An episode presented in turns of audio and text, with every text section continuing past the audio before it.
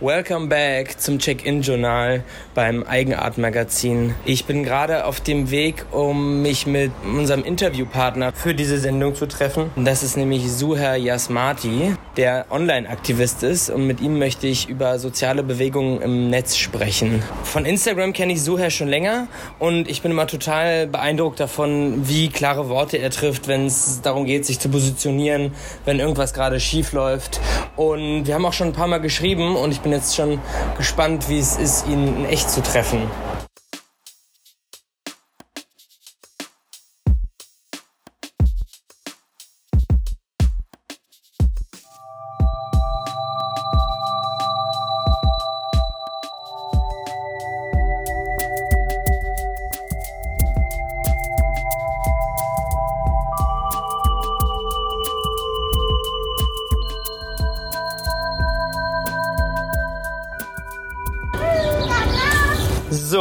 Ich sitze jetzt hier mit Suher in seinem Lieblingscafé im Wedding. Am Anfang von dem Podcast will ich mal so ein kurzes Check-in machen. Deswegen, wie geht's dir zurzeit so? Ja, eigentlich ganz gut. Das Wetter ist schön, das übt sich immer ganz gut auf meine Stimmung aus. Und ja, eigentlich geht's mir gerade ziemlich gut. Nice, voll gut. Vielleicht kannst du dich ja noch mal kurz vorstellen für die Hörerinnen und Hörer. Ich bin Suher, ich bin 30 und ich bin ja schon seit einigen Jahren halt Aktivist. Ich arbeite beim Verband der Beratungsstellen für Betroffene rechter, rassistischer und antisemitischer Gewalt und bin vor allem so online aktivistisch zu den Themen Rassismus, Queerness, Gender und so weiter halt wie unterwegs. Ähm, ja, Thema Online-Aktivismus, daher kenne ich dich ja auch und du ja auch neulich viel gemacht hast zu diesem VW-Skandal, zu diesem unsäglichen Video. War das denn eigentlich so, dass du das quasi aufgedeckt hast? Aufgedeckt ist schwierig, weil aufgedeckt ähm, würde bedeuten, dass ich das als erstes gesehen habe. Allerdings, der Skandal ist ja, dass es halt schon vorher online war, schon bevor ich darüber geschrieben habe ähm, und schon mal auf den Rassismus in diesem Video aufmerksam gemacht wurde. Auf Twitter allerdings von einer Person, die nicht so eine Reichweite hat. Ist ein kleiner Twitter-Account, der kein Foto oder sonst was hat so und keine Reichweite und deshalb es nicht so ernst genommen wurde. Aber ich habe halt eine Reichweite, ich habe viele Follower und dann ähm, wurde das halt größer aufgedeckt. Krass, und war das denn dann so, dass auch von VW jemand mit dir mal in Verbindung getreten ist? Nee, ähm, auf mich ist niemand gekommen von VW. Ich wurde auch immer schön ignoriert von denen, als da diese Standardnachricht, nachdem halt viele VW dann getaggt haben, haben die halt so eine Standardnachricht verfasst und haben halt alle kontaktiert, die VW getaggt haben, so ähm, von wegen, ja, hier VW, das ist rassistisch, haben die halt alle kontaktiert, nur mich nicht. Ich glaube, die waren ziemlich pisst so darüber.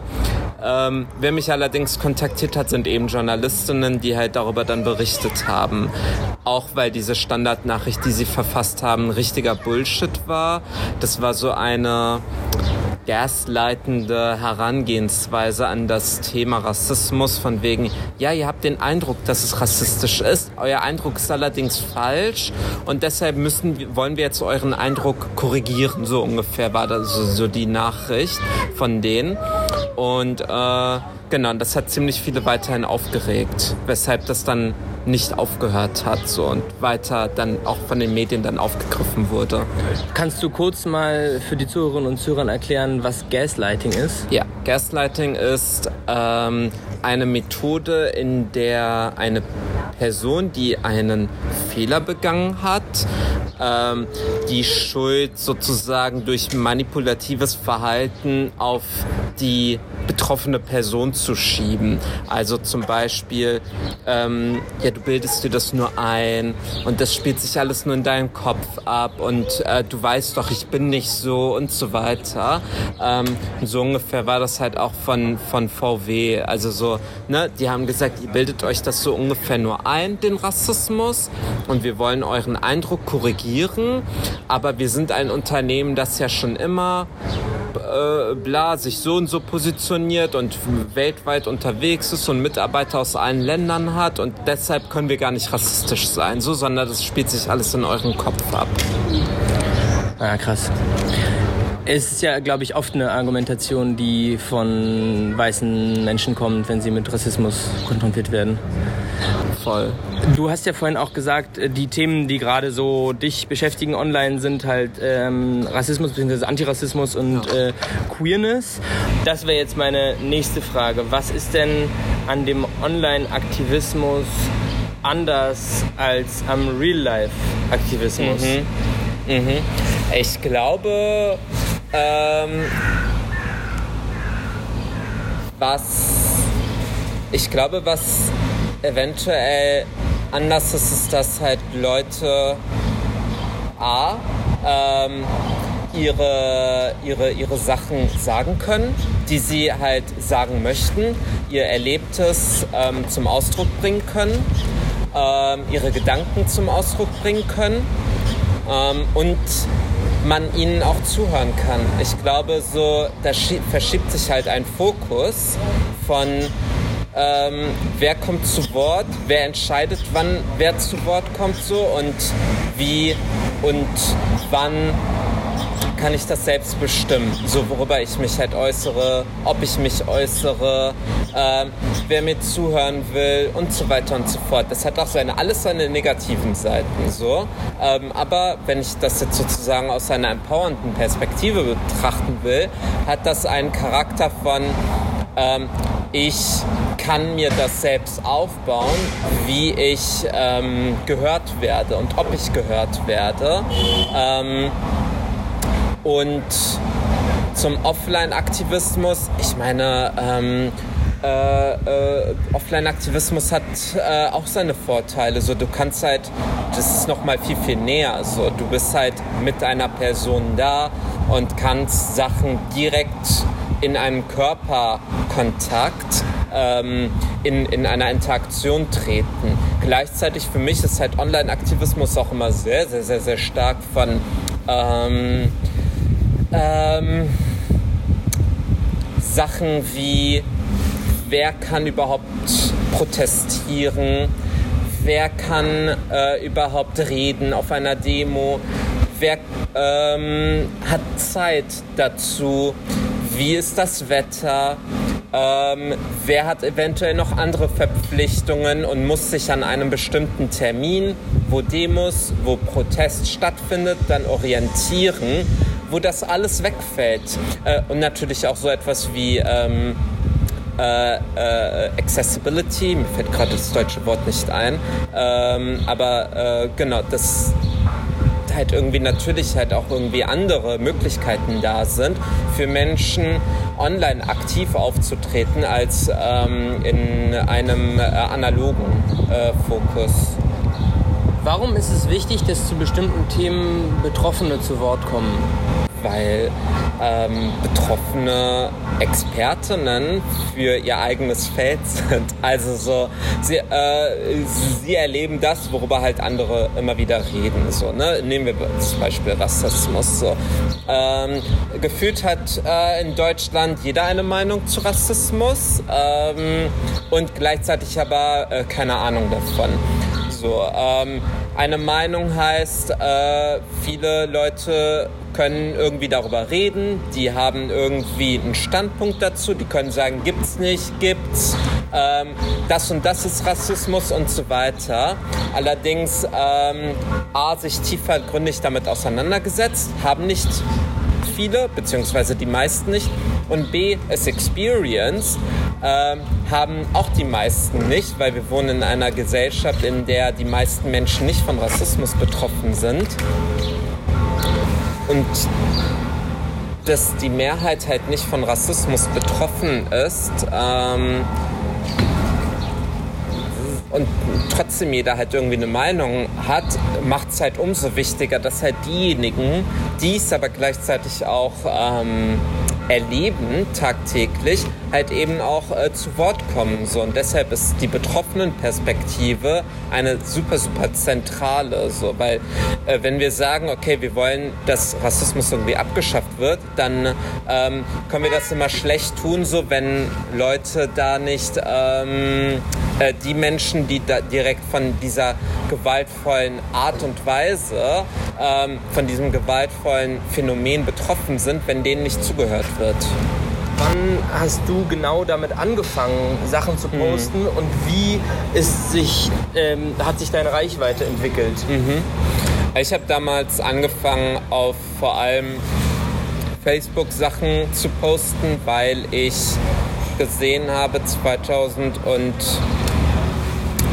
2011, ähm, als dann in Syrien äh, die Demonstrationen stattgefunden haben, dass ich als Deutsch-Syrer was dazu sagen möchte ähm, und mich solidarisch mit den Menschen, die vor Ort halt irgendwie demonstrieren gehen, zeigen will, so dass ich meine Gedanken auch als jemand, der ähm, syrische Familie hat ähm, und in Deutschland ich lebe, dass ich halt meine Gedanken A zum Ausdruck bringen möchte und gleichzeitig B ähm, die Öffentlichkeit in Deutschland darüber aufklären möchte ähm, oder darüber erzählen möchte, was da gerade abgeht, so was die Geschichte auch von Syrien ist in einem politischen Kontext so. Und da halt angefangen habe, so Sachen dazu zu posten. Und natürlich, ich meine, ne, als Deutsch-Syrer bist du halt nicht nur irgendwie von einer Sache betroffen, sondern gleich von mehreren. Und dann bist du noch queer und dann bist du noch halt irgendwie links und dann bist du noch weiß ich nicht was alles. Und dann plötzlich musst du so entwickelst du so viele Gedanken, ähm, die zum Ausdruck gebracht werden, so Reflexion finden so, so oft und so häufig statt. So, und ähm, plötzlich fangen halt Leute an, dir zuzuhören und halt irgendwie deine Sachen und Perspektiven wertzuschätzen. So, und ähm, ja, und, und das ähm, hat sich dann halt einfach so entwickelt, so in den Jahren. So, ja. Aber eigentlich begann es halt, wie gesagt, alles mit der ähm, Revolution in Syrien.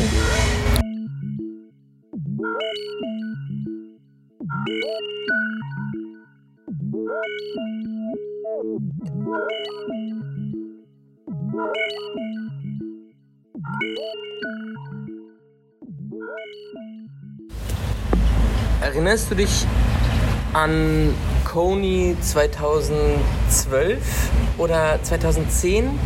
Diese Aktion ja. von irgendeinem weißen Ami, der für mich damals, auch wenn ich es im Nachhinein kritisch betrachte, Online-Aktivismus voll krass geprägt hat. Mhm.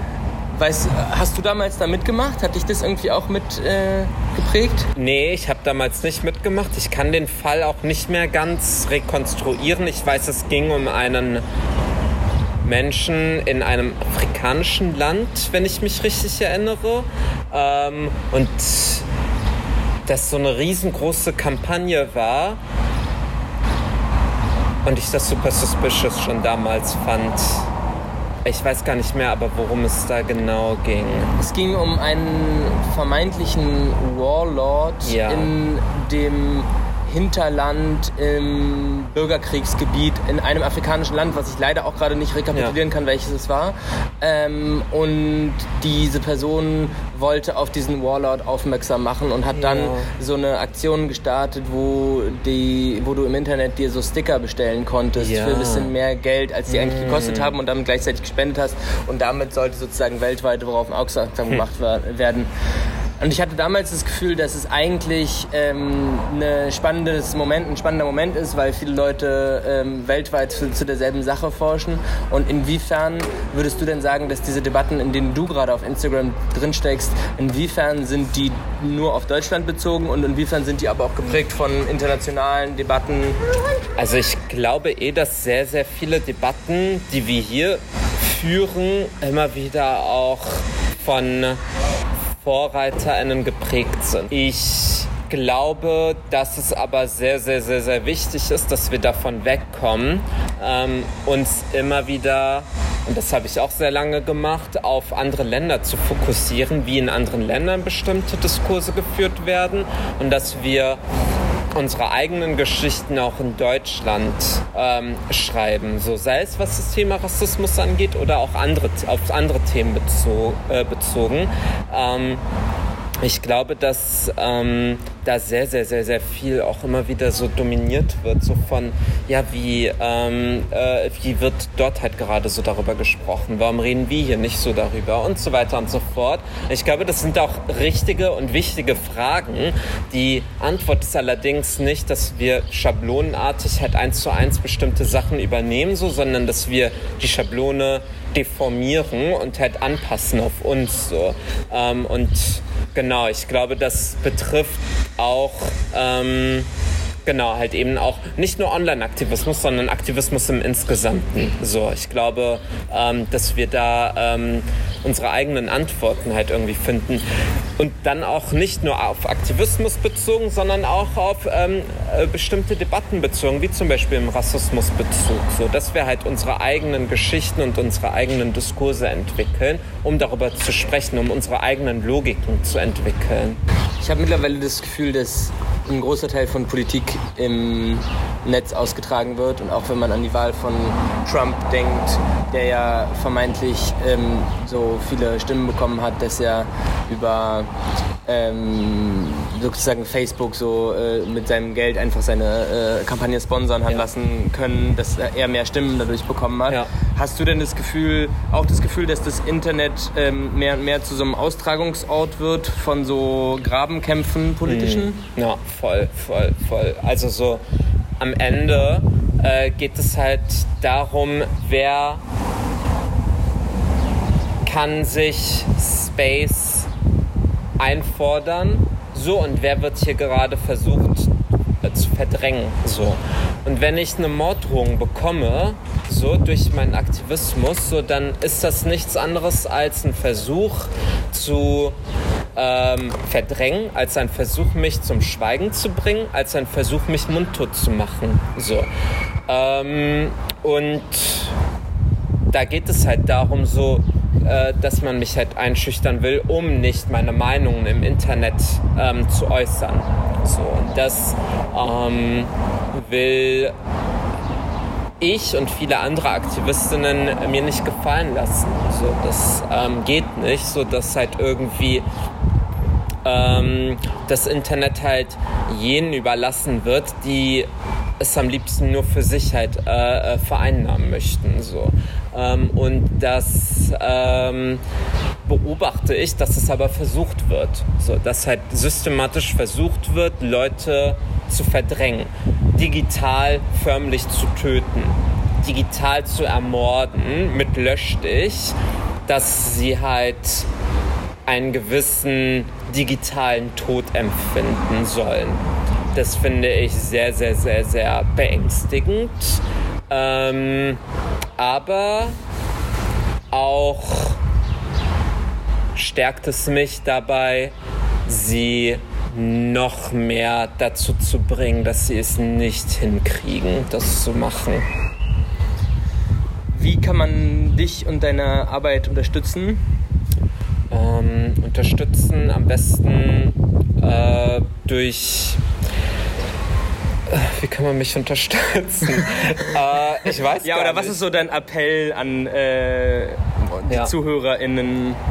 Ich glaube, also so was ich mir halt wünsche, ist, dass halt Leute ähm, schauen, hey, wen gibt es da draußen, der oder die halt irgendwie äh, äh, Sachen postet, die gehört werden sollten, welchen, welchen Account sollte man followen?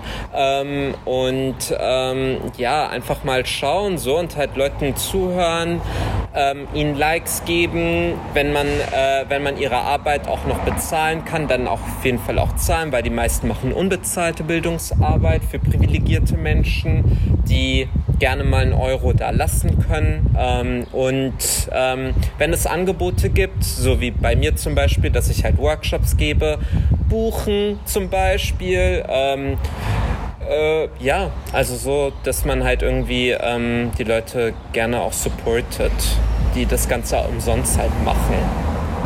Ja. Ja, also Leute, habt ihr gehört? supportet Suche und die ganzen anderen AktivistInnen da draußen. Ich mache euch auch nochmal eine äh, Linkliste fertig, beziehungsweise ähm, eine Liste mit Tags. Aber ähm, erstmal danke ich dir, Suche, für das Gespräch.